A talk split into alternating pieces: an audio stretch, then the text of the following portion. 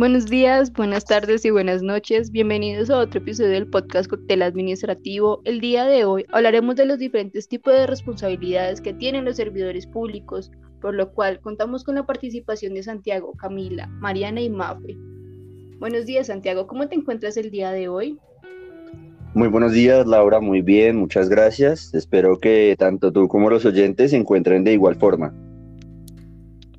Me alegra escucharlo, Santiago. Bueno, ¿qué nos tienes que comentar acerca de la responsabilidad civil de los servidores públicos?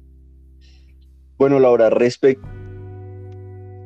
Algo curioso es que los servidores públicos pueden contratar lo que conocemos como pólizas de seguros para cubrir los gastos de honorarios y algunos porcentajes de las indemnizaciones, ya que esta responsabilidad también se conoce como responsabilidad patrimonial. A partir de la Ley 80 de 1993, se establece en su artículo 51 el régimen de responsabilidades, en donde se encuentra la responsabilidad civil. Esta sucede cuando los servidores públicos en ejercicio de sus funciones que como empleados del Estado tengan encomendadas, cometan una falta y con esta causen algún daño o perjuicio a los particulares, pues de ahí es donde se deriva la obligación del Estado a reparar los daños que a consecuencia de la acción u omisión se hubieran ocasionado. De igual forma, esta responsabilidad se legisliza a partir del artículo 90 de la Constitución, donde se le permite al Estado implantar lo que se conoció doctrinalmente como la acción de repetición frente a los agentes suyos que hubieran generado la responsabilidad, para que sean estos a los que se les atribuya el pago de las indemnizaciones y, y demás acusaciones que se le hagan. Muchas gracias Santiago por esta información tan importante. Pasaremos ahora a hablar con María Fernanda ¿Cómo te encuentras, Mafe, el día de hoy? Hola a todos, pues me encuentro bien, gracias por, la invitación. Bueno, continuando con el régimen de responsabilidad, eh, tenemos la responsabilidad disciplinaria. Esta tiene lugar cuando un funcionario incurre en una falta por acción, omisión o extralimitación. En estos casos, la administración impone una sanción, pues acorde a la norma que regula este poder disciplinario. El control disciplinario es la vigilancia que ejerce el Estado sobre los servidores públicos que están al servicio de este y de la comunidad en general. Esto lo hace ejerciendo funciones consagradas en la constitución política, la ley y el reglamento, en aras de asegurar la disciplina, el comportamiento ético, la moralidad y la eficiencia de la función pública. El Estado ejerce este control disciplinario de dos maneras. Por un lado, lo hace a través de las oficinas de control interno disciplinario, que están representadas por el nominador de las oficinas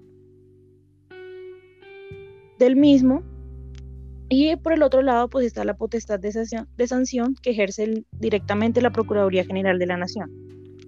¿Qué es la responsabilidad disciplinaria? Esta responsabilidad se da fruto de la relación causal que existe entre el actuar del servidor público y el incumplimiento de los deberes constitucionales, legales y reglamentarios en el ejercicio de sus funciones y, como ya lo había mencionado, por acción, omisión o extralimitación. La responsabilidad disciplinaria se encuentra regulada pues desde la Constitución y también por leyes como la 734 de 2002, por la cual se, se expide el Código Disciplinario Único, y la Ley 80 de 1993. Como ya lo mencionaba, ese control disciplinario lo ejerce la Procuraduría General de la Nación a través de las Procuradurías Provisionales y Regionales y también mediante las oficinas de control disciplinario interno en cada lugar de la Administración. Bueno, muchas gracias María Fernanda por esta valiosísima información.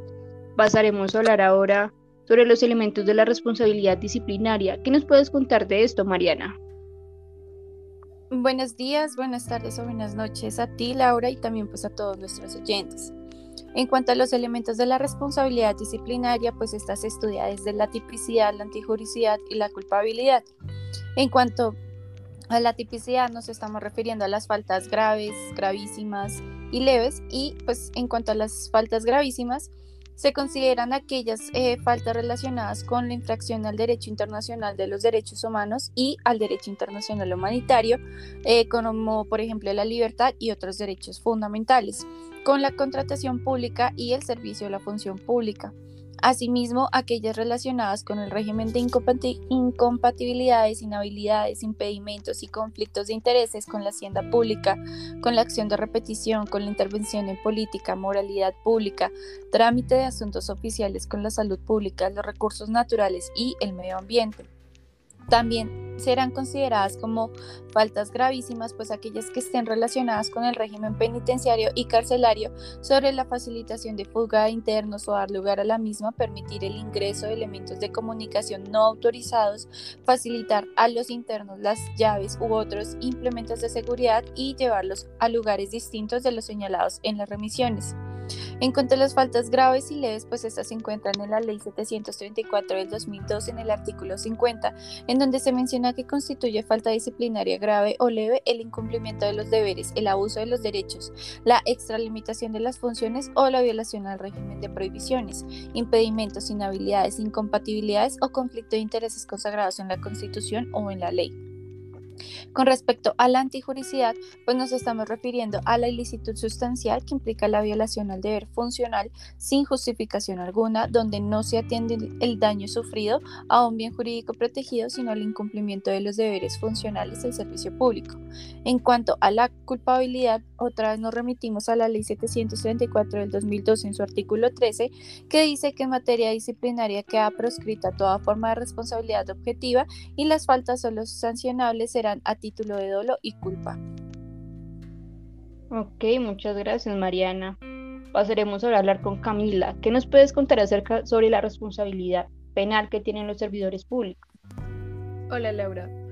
Eh, bien, sobre la responsabilidad penal, eh, te puedo contar que esta se da cuando una conducta no solo le interesa eh, al campo administrativo, sino que también eh, puede que el servidor haya realizado una acción que se tipifica como una conducta sancionada por el derecho penal y por ende se debe iniciar también un juicio penal en su contra.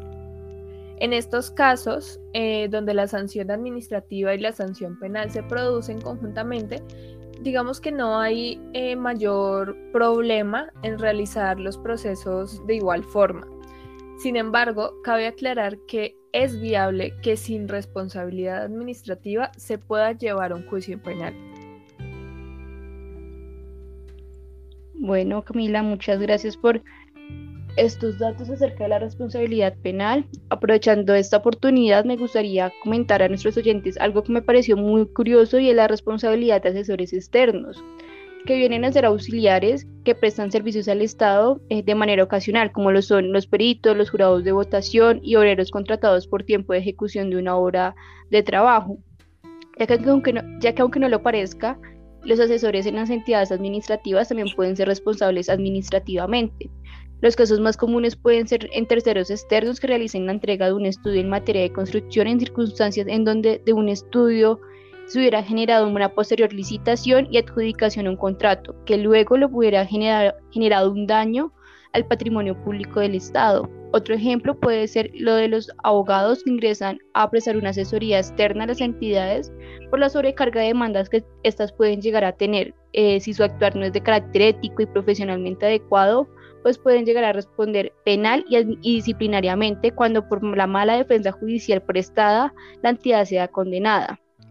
Es claro que la Corte ha recalcado que estos asesores externos no adquieren la figura de servidores públicos cuando contratan con la entidad del Estado, es decir, cuando, los, cuando celebran un contrato de obra, eh, pues no se eleva su particularidad a un servidor público, lo que hace necesario que estos contratos sean factibles de la responsabilidad administrativa atribuida a particulares eh, es proteger eh, los principios constitucionales que rigen los actos de la administración. Eh, pues teniendo esto en cuenta, ya todo por el, el, episodio del día de hoy. Muchas gracias a las personas que nos acompañaron y a todos los oyentes. Los esperamos en una próxima oportunidad. Muchas gracias.